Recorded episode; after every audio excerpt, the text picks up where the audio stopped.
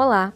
O Pausa para o Café de hoje é mais um trecho do livro Mais Esperto que o Diabo, de Napoleão Hill.